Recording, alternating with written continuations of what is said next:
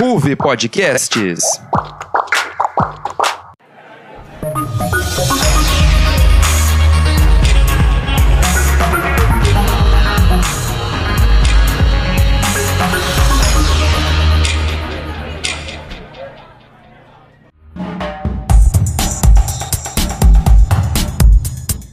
Olá, ouvinte do NJ Notícias.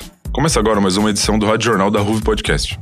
No mês passado, estouramos uma pipoca junto com o pessoal de entretenimento da Ruve, onde falamos sobre o cinema brasileiro. No programa de hoje, vamos aproveitar a data representativa de 20 de novembro para conscientizarmos a respeito da importância da cultura negra, do Brasil e do mundo. Afinal de contas, essa data deve ser mais do que um mero dia comemorativo, e nem pode ficar restrita a um dia só. Então acompanhe com a gente na edição do NJ sobre aspectos da cultura e da comunidade negra. Conheça um pouco sobre o hip hop, um movimento surgido entre a comunidade. Entenda o que é a expressão musical baile charme. Fique por dentro do protagonismo negro na área cinematográfica ao longo da história.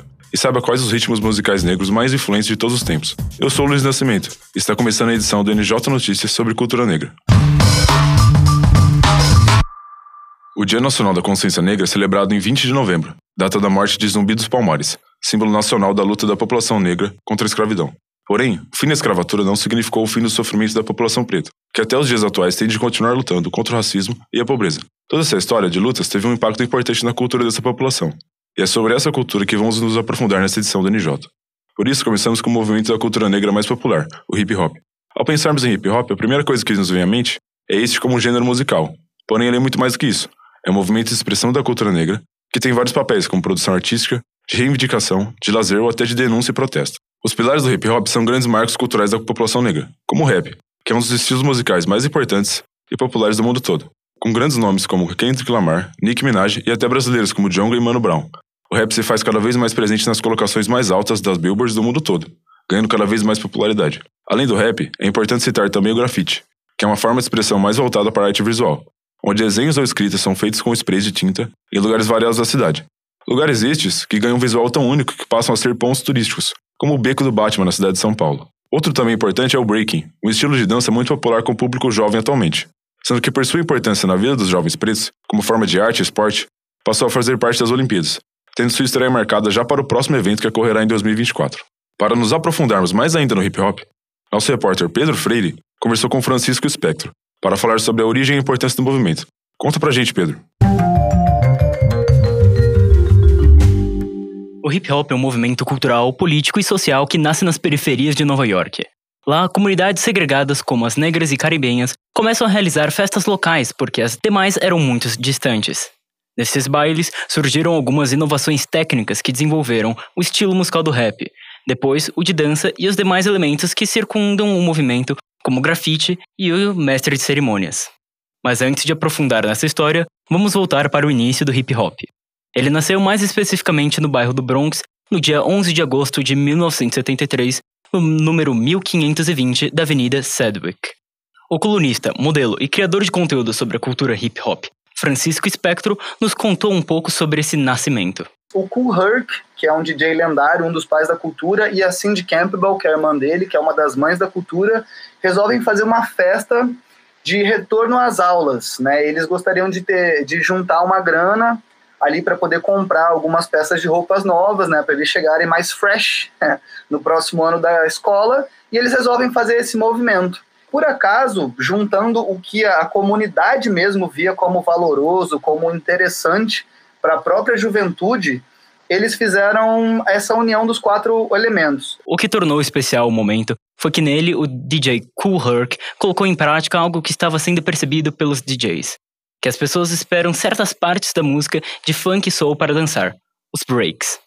Assim, Kuhurk, com o uso de dois toca-discos, fez um loop dessas partes para formar o que é conhecido como sample, técnica que foi aprimorada posteriormente por Grandmaster Flash. Nestas festas, com o desenvolvimento do break e de uma sonoridade específica, surgiu o breakdancing, onde b-boys e b-girls exibiam passos de dança e de acrobacia ao ritmo das músicas, formando um pilar do hip hop. O desenvolvimento técnico tornou a arte do DJ complexa, criando a necessidade de uma outra função nas festas, a de MC, o mestre de cerimônias. Este animaria e interagiria com o público, função que é hoje conhecida por ser ocupada por rappers, que é um dos, dos cinco pilares do hip hop. Os cinco são o DJ, o MC, o grafite, o break e o conhecimento. Mas como esse movimento que nasceu no Bronx, em Nova York, chegou ao Brasil? Francisco explicou que o hip hop chegou através da influência do mercado americano. Esse movimento ele começou a chegar primeiro através da dança. O Brasil sempre foi muito forte aqui, teve um movimento negro muito forte ali nos anos 60, nos anos 70. Então, quando o hip hop ele chega em terras brasileiras, ele já chega muito fortalecido, né? Ele já chega com um público muito forte e consciente da, do seu lugar enquanto é, pessoa preta. Esses passos do hip hop, é, a dança principalmente começa a ser observada pelo mercado né, americano ali em Hollywood, né, que tem o poder de globalizar a cultura e ele começa a aparecer em pequenos clipes de músicas que eram na época ainda eram funk ou é, músicas de soul. Então ali esses videoclipes começavam a, a, passar esporadicamente nas televisões brasileiras, né? E aquilo começou a chegar, por exemplo, através do grupo Chic, que é muito forte, que foi uma das principais influências e ali o povo, é, a gente já tinha é, Chic Show, tinha Zimbábue, grandes equipes de, de dança, grandes equipes né, que voltadas à música e à cultura negra.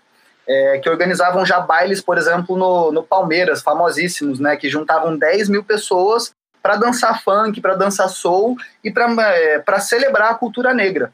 O hip hop é muito mais do que manifestações artísticas. Ele transcende isso com uma função de reivindicação social. O movimento é uma forma de dar voz a comunidades segregadas da sociedade. É, primeiro que assim, o hip hop ele nunca ganhou nada do mainstream de graça, né? Assim, se o hip hop hoje é um movimento muito forte, dominante na indústria cultural é, e, na, e na cultura popular de modo geral, é porque ele se tornou inegável, certo? Ninguém abriu nada de graça, ninguém deu nenhum espaço, assim, por livre e espontânea vontade. Foi por muita batalha, por muita luta.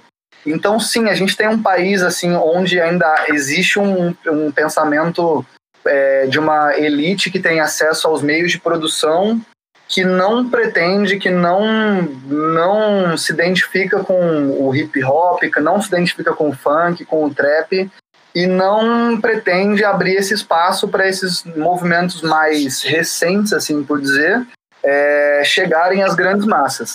Então, é, a gente tem muitos discursos ainda muito perigosos, assim, que permeiam a música, né? A música ainda é ensinada nas escolas, nas universidades, de uma maneira muito despolitizada, de uma maneira muito eurocentrada, né?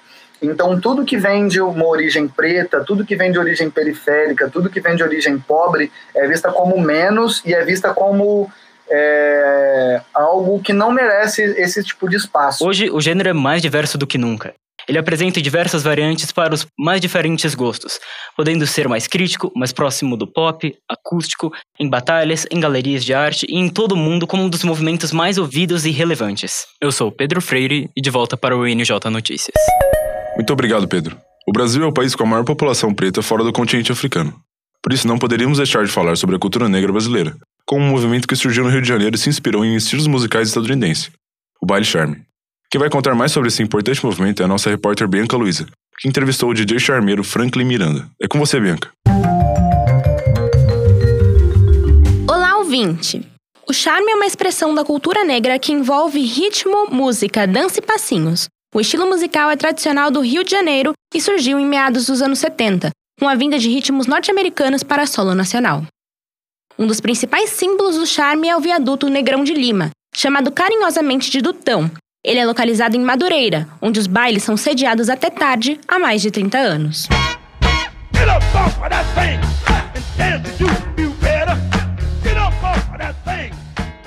Estilo surgiu com a mistura de R&B e do soul music, ritmos estadunidenses que estiveram em grande destaque e eram usados como meio de luta social. Na época de seu surgimento, o charme ganhou muitos adeptos e logo ficou conhecido por suas batidas e danças conjuntas. O gênero chegou ao Brasil nos subúrbios do Rio, como um local de resistência e reafirmação da cultura negra. Eles eram chamados de baile black. Os próprios ritmos, coreografias, estilos de roupas e cabelos presentes nos bailes faziam parte dessa reafirmação e constituíram os quatro pilares do charme: a música, a dança, o vestimento e o comportamento. O clima do baile charme é muito distinto de outros estilos, e é o que detalha DJ Franklin Miranda, charmeiro há mais de 20 anos. O charmeiro se preza pela dança, pela maneira de se vestir e pela educação, que diz muito assim sobre o movimento Charme, que é um movimento de paz, dança, representatividade, moda, por que não moda? E claro, é, muita música. Com a força que alcançaram, os bailes chegaram a ser proibidos em 1976 pela ditadura militar, que temia que os bailes fossem uma fachada para organizações políticas negras, assim como os Panteras Negras nos Estados Unidos. Nesse período surgiu um movimento de contracultura, o Black Reel, que ganhou força usando soul music como resistência à censura e valorização cultural, trazendo o lema Black is Beautiful. Mas isso não para por aí. Hoje, o baile charme continua sendo um local de resistência, onde as pessoas vão para aproveitar os ritmos e explorar suas ancestralidades. É o que Tiago Falcão, produtor do grupo Charme do Bom, explica. A gente veio para mostrar que, que a negritude está ali, né? Que existe cultura naquilo ali. E trazendo uma música leve, uma musicalidade leve, uma coisa de, de querer se arrumar, de querer, de querer dançar, de querer mostrar que você é negro, né? Acho que está bem enraizado nisso aí. O charme ele veio para interter os laços, né? Também não ficar só nessa coisa de, de negritude, mas também as pessoas brancas também poderem cultuar a nossa cultura, né? Entender que, que o charmeiro é aquele cara mais tranquilo, aquele cara mais calmo, aquela menina mais calma, né? Que, que ela quando tá ouvindo o charme ou quando tá dançando, ela, ela se desconecta do mundo e fica bem mais enraizada assim nas, nas culturas que, que ela tem, na formação que ela tem, na ancestralidade que ela tem. Acho que o charme é isso, é enraizado dessa forma, né? Na questão da, da ancestralidade. O charme foi mudando com o tempo, ganhando mais ritmos e recebendo cada vez mais influências de outros gêneros, como hip hop, que fez muito sucesso nos anos 90, a era de ouro do charme. Além disso, grandes hits foram ganhando espaço nos bailes, e atualmente nomes de muito sucesso, tanto internacionais quanto nacionais, fazem parte do charme. E isso tem expandido com as novas gerações presentes no baile.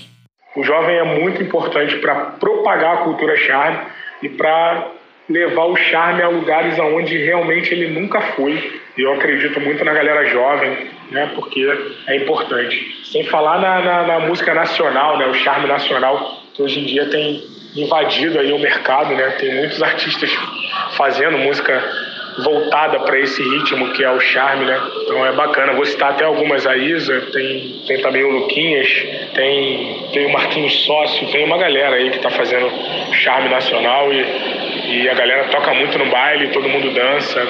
Até inclusive a Glória Groove, né? Tem, tem músicas voltadas para esse estilo. A gente toca a música da Ludmilla também. Então tem bastante remix nacional que faz essa galera jovem aderir, né? Não ficar só aquela coisa do, do gringo, né? Aquela coisa mais, mais arrastada pro, pro inglês. Mas é isso, o jovem, ele, ele hoje em dia, ele é, ele é, ele é tudo, né? Pro, pra cultura chave. Os bailes ficaram como herança da cultura negra. Por isso, em 2013, o baile charme do Viaduto de Madureira foi declarado como bem cultural de natureza imaterial da cidade do Rio de Janeiro. Uma grande vitória para os charmeiros. Outra conquista foi em 2019, em que foi aprovada a lei que declarou o charme como patrimônio cultural imaterial do Rio de Janeiro, alegrando aqueles que veem o charme como muito mais do que um ritmo, como um estilo de vida. Eu sou Bianca Luiza, de volta para o NJ Notícias. Valeu, Bianca. Ouvinte, fique aí que a gente já volta para falar mais sobre o protagonismo negro nas artes. Ei, o que você está fazendo aqui? Oi, desculpe entrar assim no seu podcast. É que eu preciso te convidar para conhecer o Núcleo de Esportes. Nós temos os programas sobre tudo no mundo esportivo. Ah, ok. Mas quais são esses programas? Nós temos o Arquibancada, Elas por Elas e Nas Linhas do Esporte. Você pode ver no Spotify ou no seu agregador de podcasts favorito. Te espero lá depois. No cinema, a exclusão da população preta não foi diferente. Por isso, vamos falar sobre a luta desse grupo para se inserir nesse cenário, onde passou a produzir filmes que não só são obras de arte, como também são formas de protesto até nos dias atuais. A nossa repórter Flávia Gracinda vai nos contar mais sobre o cinema negro, sua trajetória e figuras importantes. É com você, Flávia. Olá, ouvinte. Na sétima arte, o protagonismo negro surgiu ainda nos tempos da segregação racial dos Estados Unidos.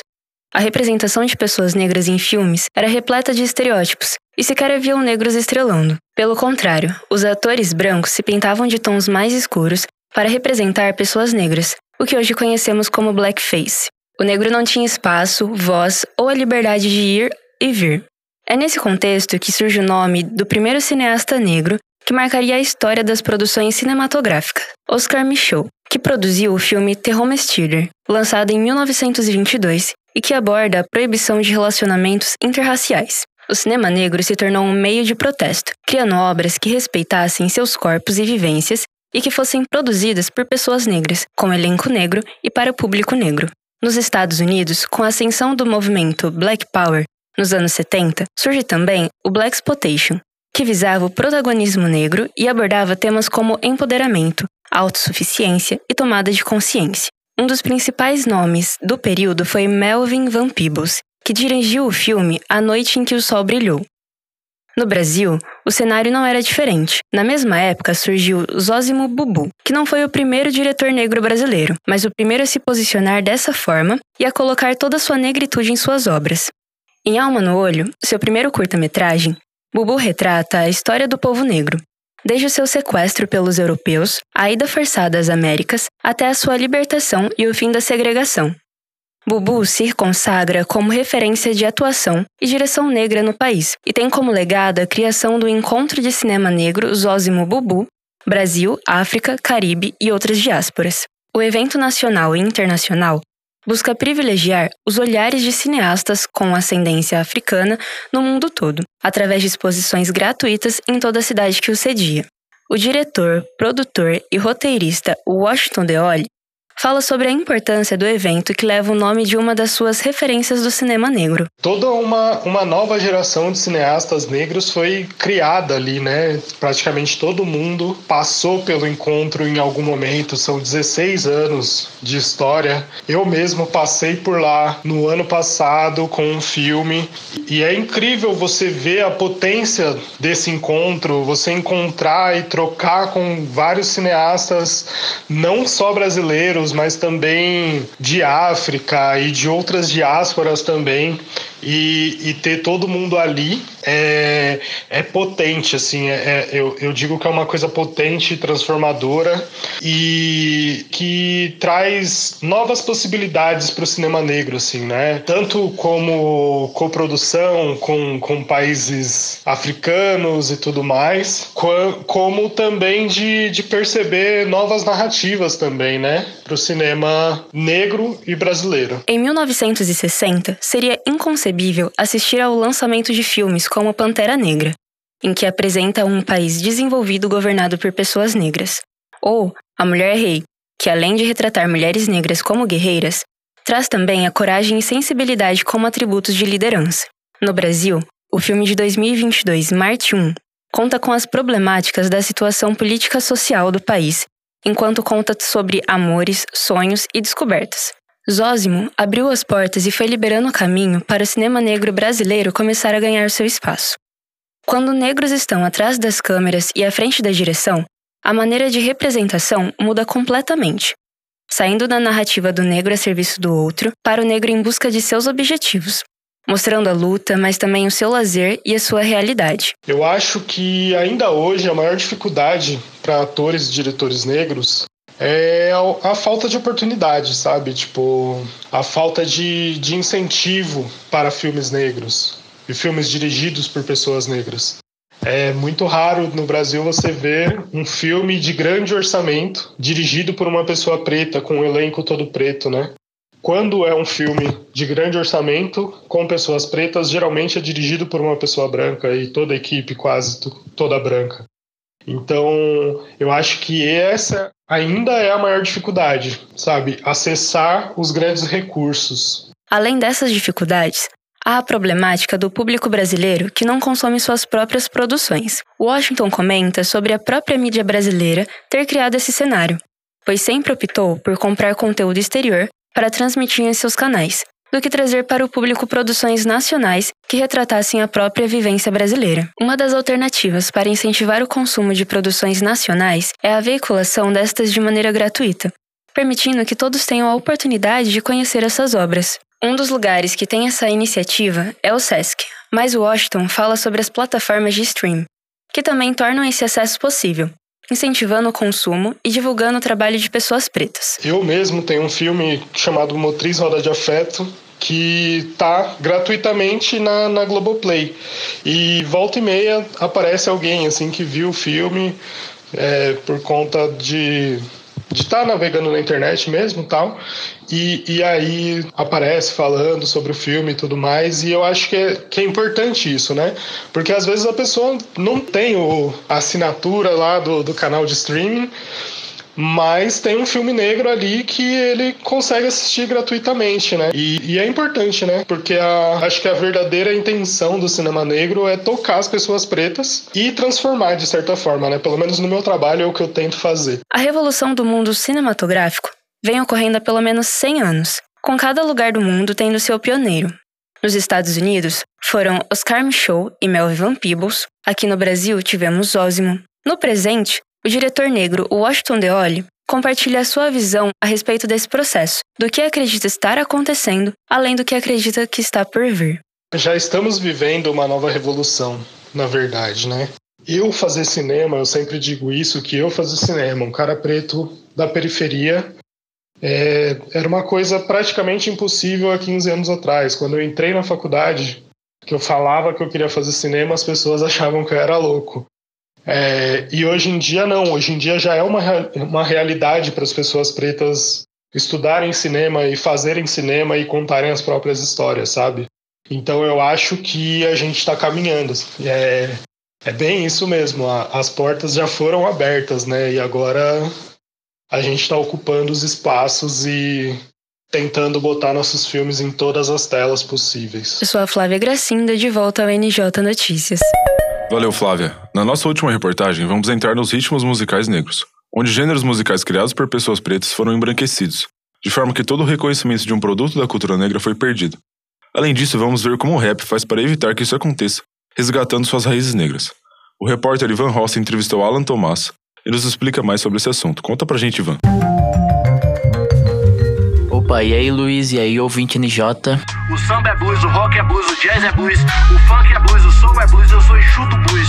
Tudo que quando era preto era do demônio e depois virou branco foi aceito, eu vou chamar de blues. Esse é um verso composto pelo rapper Baco, que serve pra gente viajar pelo infinito universo da música negra. Nossa primeira parada é no próprio blues, um negro e um violão, Combinando notas jamais vistas antes em um instrumento de cordas e vozes marcantes, o ritmo é visto como pai de muitos sons que escutamos até os dias de hoje.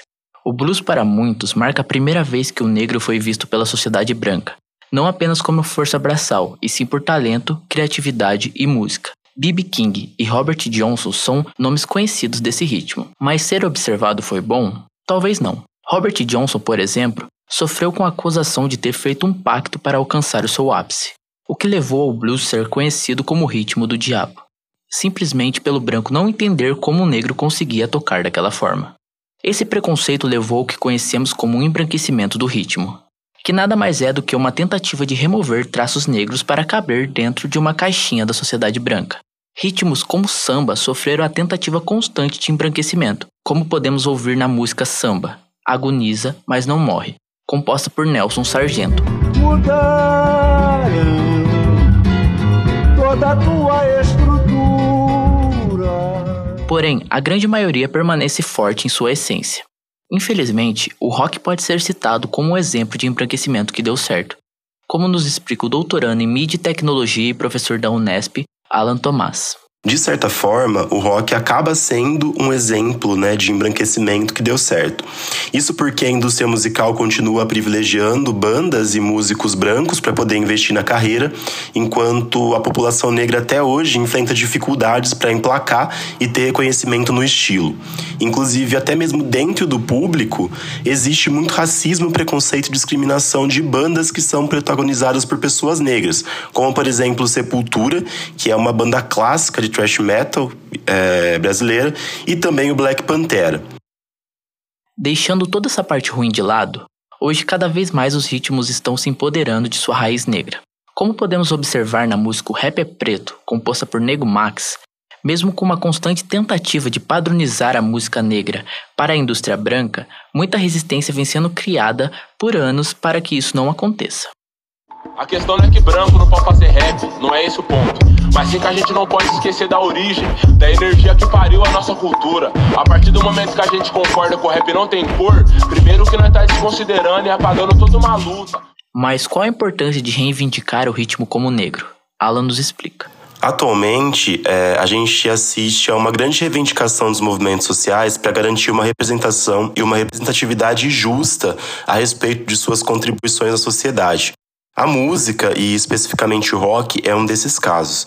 Então a gente entende como representação a possibilidade desses sujeitos terem a sua imagem associada né, às suas produções e a representatividade que as vivências desses sujeitos né, e de suas comunidades também estejam evidenciadas nas produções contemporâneas.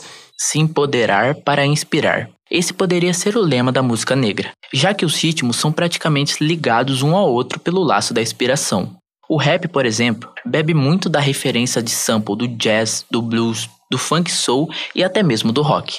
O funk brasileiro busca referência no próprio rap e trap.